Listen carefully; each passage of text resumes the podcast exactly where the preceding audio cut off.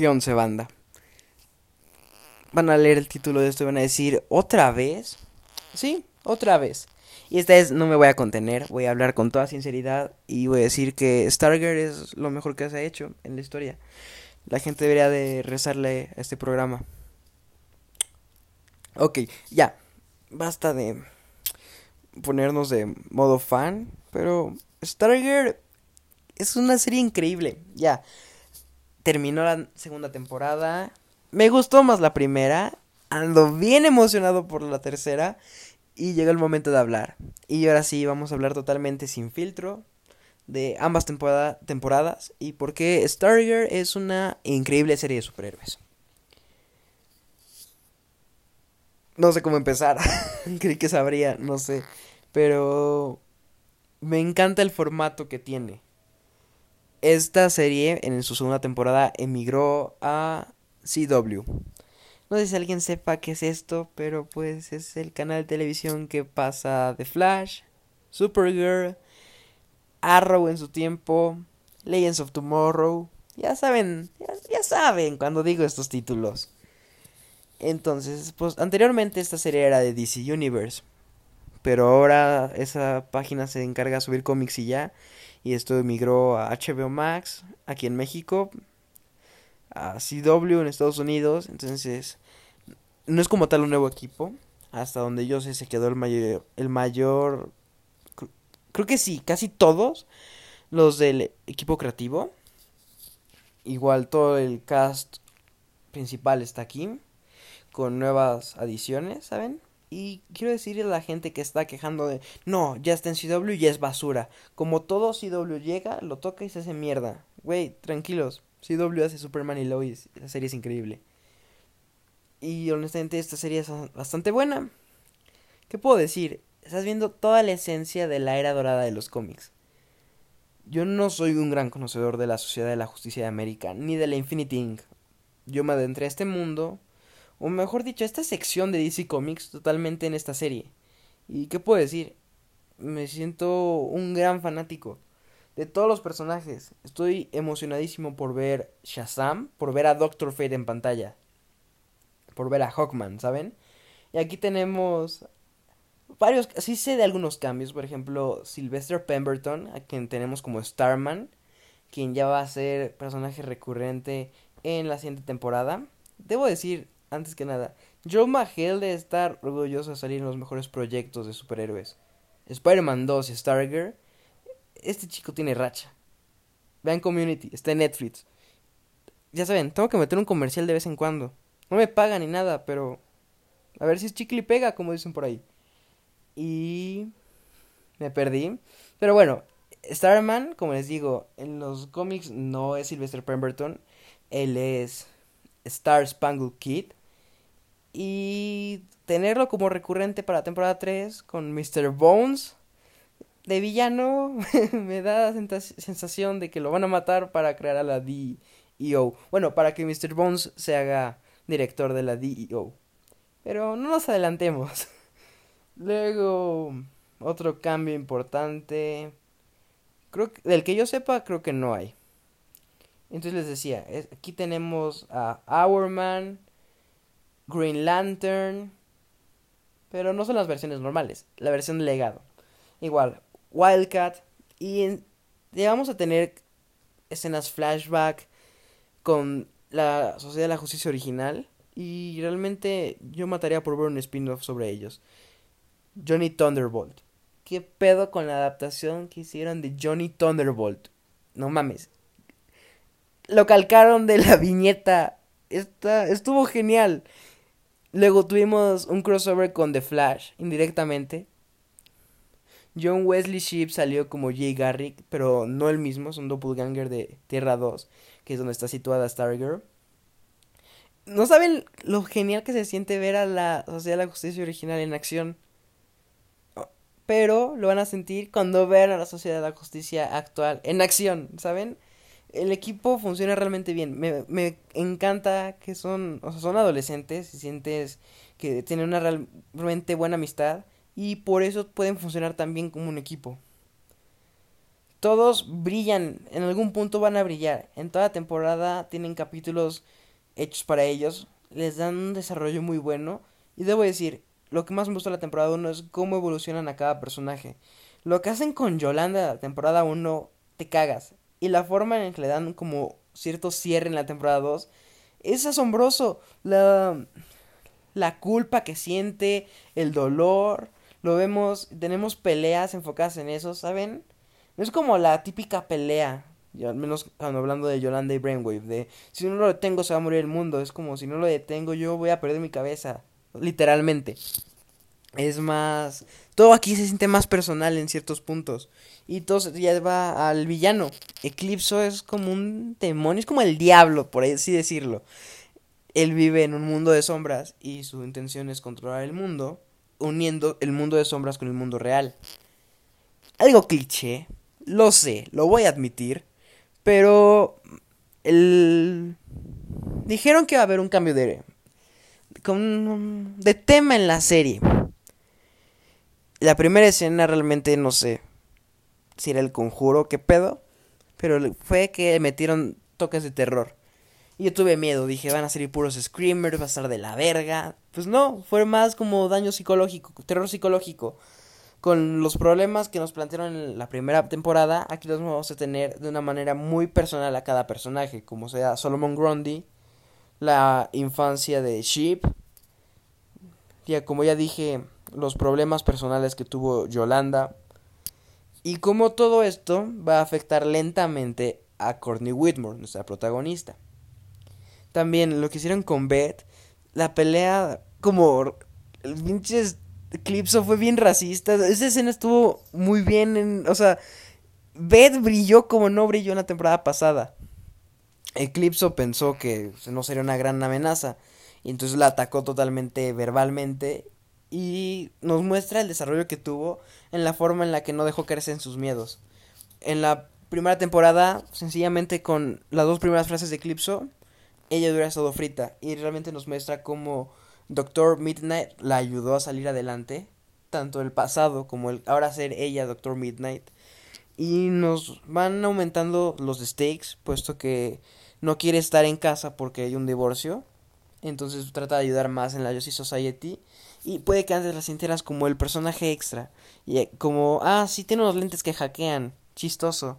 Y aquí no, aquí es la única que puede ver lo que es real fuera de las ilusiones de Eclipso. Realmente aporta demasiado a la trama. Así como su personaje, sientes que está teniendo. que le están agregando. Se, se enriquece más capítulo a capítulo. Y personajes como Mike que dices, imagínate, mi papá fue un sidekick, mi hermana es una superheroína y yo no soy nada. Tienes ese esos pensamientos en Mike toda la primera mitad de temporada que dice se va a ser un villano, pero realmente se convierte en un sidekick. Es que no, no es como tal eso, realmente en la batalla final ayuda bastante.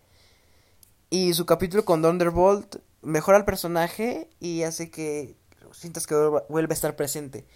Él encuentra a Thunderbolt porque Thunderbolt lo considera igual que él, una persona solitaria que necesita ser amigos. Y el momento que Pat se entera de eso, lo va incluyendo, incluyendo más. Y sientes ya que es toda una familia superheroica. Incluso la mamá de Courtney, como va ayudando con Shade, sabe de las cosas que pasó con la Sociedad de la Justicia de América. En esta temporada, sí, todos aportan. Y ya mencioné a Shade, qué personaje tan, tan carismático, qué pedo. Es un villano asombroso. Lo compararía con Loki de Vengadores, de la primera. Que sabes que está haciendo el mal, pero te cae bien al mismo tiempo no está haciendo tanto el mal. Está, extraño, ¿saben? La situación con Shade es extraño. Sí, tiene unos giros bien, güey, ya. Pero al final te, te emociona y te pone feliz. Lo construyeron de una manera muy buena. Y para resumir este personaje, diría una frase que él dice. Puede que sea malo, pero no soy maligno. Así de sencillo y como esta serie maneja también que no son blancos y negros. Lo manejaron muy bien en la temporada pasada y aquí lo dejan perfectamente en claro con Eclipso, que tal cual es oscuridad. Y para vencerlo, ya saben, fuego contra fuego, no. tampoco necesitas luz total, necesitas encontrar un balance y tener fe en las personas. Suena muy cursi, lo sé. Y los finales siempre es, cuando, la forma en la que destruyen a los villanos, sí, yo la considero que están jugando, ¿saben? Lo, ya el final final del villano principal de cada temporada ya es como de, vale, verga, pero qué bien estuvo esto. O sea, que no quiero spoilearles tanto, pero ahora sí quiero hablar totalmente de los aciertos. Como tenemos a Greenlander, después de mucho tiempo, después de que nos dijeron que iba a salir en Arrow y nunca salió, después de la película con Ryan Reynolds, ah, esperen, no es Alan Scott, es su hija, y eso no le quita puntos, está muy chido. Honestamente, solo por el hecho de tener al anillo verde otra vez en pantalla te emociona. Y el personaje no ha tenido el desarrollo suficiente. Dice que la temporada 13 ya va a ser el estelar porque va a ir a buscar a su hermano Obsidian y ahí es donde entra todo el Helix Club. O al menos lo que yo sé por ahora. No, no sé qué cómics voy a leer. Cuando les diga qué cómics voy a leer en lo que sea la siguiente temporada, haré pues, unas recomendaciones. Pero bueno, este personaje aporta mucho sin salir tanto, ¿saben? Los primera mitad nos presenta muchos personajes que van a ir haciéndose recurrentes poco a poco. No es como que te mete, sí, este personaje va a ser muy importante, míralo. No, aquí es como de, mira, llegó la hija del internet de la ciudad, vamos a ver qué once. Desarrollas la, en, la desarrollan en un capítulo, desaparece tantito y cuando vuelve a ser importante, vuelve lentamente a la serie hasta que cumple, hasta que hace su cometido, ¿saben? No lo sientes de golpe ni nada por el estilo. Igual, Doctor Midnight, el capítulo de Shadowlands, no lo pude haber imaginado mejor. Lo hicieron en blanco y negro para que viéramos el contraste. Esta serie es muy creativa y maneja gags que solo pudieron haber salido de un cómic. Un cómic de los 50, 60, ¿saben? Del verdadero auge de los cómics, de su gran primera etapa. En sí es lo que la Sociedad de la Justicia es. Un equipo muy campi, ¿saben? Es, un equipo bastante bueno y es muy interesante. Me sorprende bastante que no lo hayan explotado todavía más en DC. Y siento que el próximo año es cuando más va a brillar. Como ya dije, Black Adam, Stargirl temporada 3. La Sociedad de la Justicia poco a poco está consiguiendo mucha popularidad. Como debía haber sido desde un principio. Ahora, el futuro de la serie se ve que va a estar genial. Porque tenemos a Sportmaster y Huntress con Artemis, que ya sabe que son villanos. Y pues no sé que, si le van a adaptar tal cual como. Pues como Artemisa. Si han visto Young Justice saben de qué personaje hablo.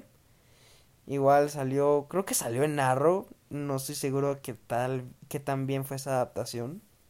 Pero pues salió en Arrow, ¿saben? Y aquí sí existe Green Arrow, pero en los siete caballeros de la hermandad. No me acuerdo cómo se llama el primer equipo de Sylvester y Pat. Es que, ¿qué más digo? ¿Cómo puedo hacer que, que ustedes vean Stargirl? Solo puedo decir que esta serie la disfrutas de inicio a fin. Y como dije, me gusta el formato. No están contando una historia, no es un capítulo semanal. Flash, temporada 1, temporada 2, está muy padre. En cada capítulo un villano nuevo, porque está justificado.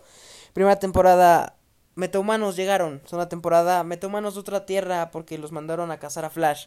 Ya para temporada 7, güey, un metahumano diferente cada capítulo. ¿Qué eres? ¿El mentalista? Bájale de huevos. Y aquí no, aquí no es como de, tengo que tener al villano, fin se acabó. Siguiente semana, tengo que tener al villano, fin se acabó. Hay, si hay peleas, no crean que no, que es una serie muy dramática y así. Si hay peleas, las cuales están muy bien coreografiadas. Lo digo más cuando la Infinity Evil se... Creo que así se llamaba el equipo de Ship. Se peleó con la Sociedad de la Justicia. Eso estuvo bastante bien. De que... Es que se me... Bueno, Artemis, porque no me acuerdo cuál fue su otro nombre de supervillana de un capítulo. Contra Hourman. Está genial esa escena. Muy bien coreografiada, como ya dije. Pero el formato es más de contarnos una historia y van aprovechando su hora semanal para enriquecer la historia.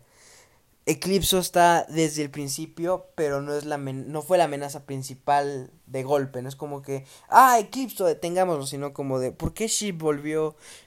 ¿Qué, son estos poderes nuevos que tiene? Se dice esta leyenda, el, el diamante negro.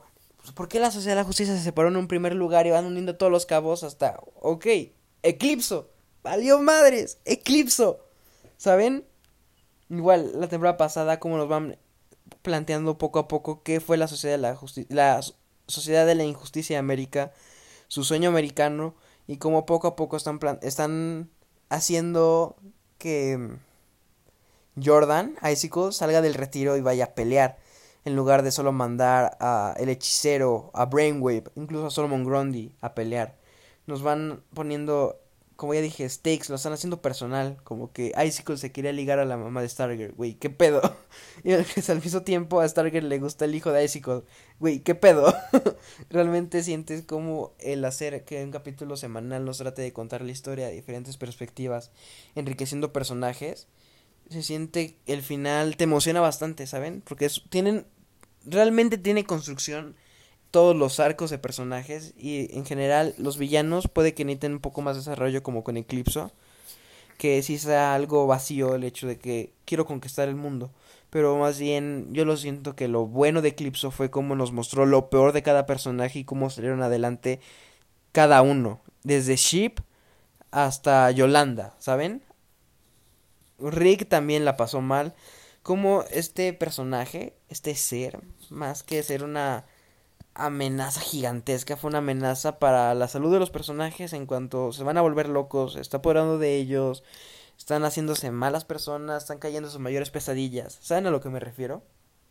Siento que justo en eso Titans la cagó con Scarecrow, pero no vamos a hablar de Titans, dudo que hablemos de Titans.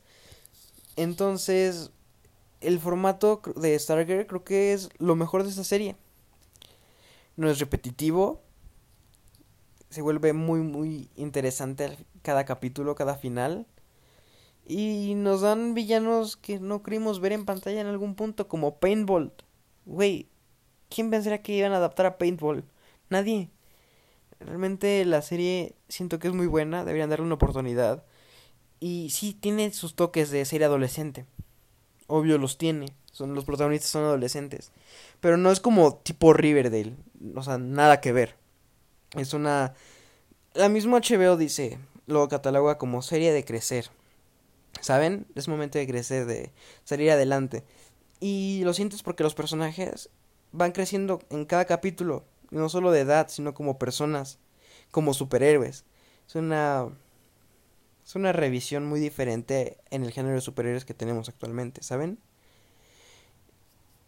Realmente para mí fue una muy grata sorpresa cuando la empecé a ver, porque yo leía, es la mejor serie de superhéroes, y yo, neta, tanto así, y no sé, posiblemente sí lo sea, no lo sé, no he visto todas las series de superhéroes que existen en el mundo, pero al menos sí puedo decir que Stargirl es mi favorita, la disfruto en cada semana, cada jueves en HBO Max Latinoamérica, ya se la saben, pero no sé, realmente deberían darle un intento a Stargirl, es una serie llena de corazón, se siente que hacen con amor, que conocen a sus personajes.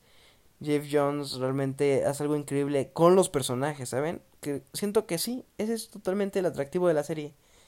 Siempre va a haber un superhéroe aquí que te va con el que te vas a identificar por algún problema, por algo que tenga ese personaje característico. Hay algo para todos en la sociedad de la justicia de América. No es solo infundir esperanza, y así, ¿saben? O sea, realmente hay algo para cada uno en la Sociedad de la Justicia de América, tanto los personajes como el espectador, ¿saben?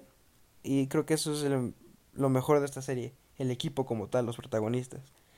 Todo se basa en el personaje y siento que me estoy repitiendo mucho, entonces creo que para finalizar esto les diré, realmente denle una oportunidad a Stargirl, no estoy seguro que tiene muchas fallas, pero les quiero comentar principalmente lo positivo y que ustedes la juzguen en su cuenta, ¿saben? No sé, esta serie a mí me encanta. Le, ya la voy a volver a ver la segunda temporada y eso que acaba de acabar. La disfruté bastante. Y no sé, denle una oportunidad. Y ya ustedes me dicen qué tal. Yo soy Emiliano Moreno. Me pueden encontrar en Twitter como guion bajo emi guion bajo mo. En Instagram creo que solo emi-mo. Ya estamos en Spotify, Google Podcast, Apple Podcast. Denle una reseña, no sé, pónganle cinco estrellas si quieren, no sé. Y compartan este programa. Espero que lo hayan disfrutado y se cuidan.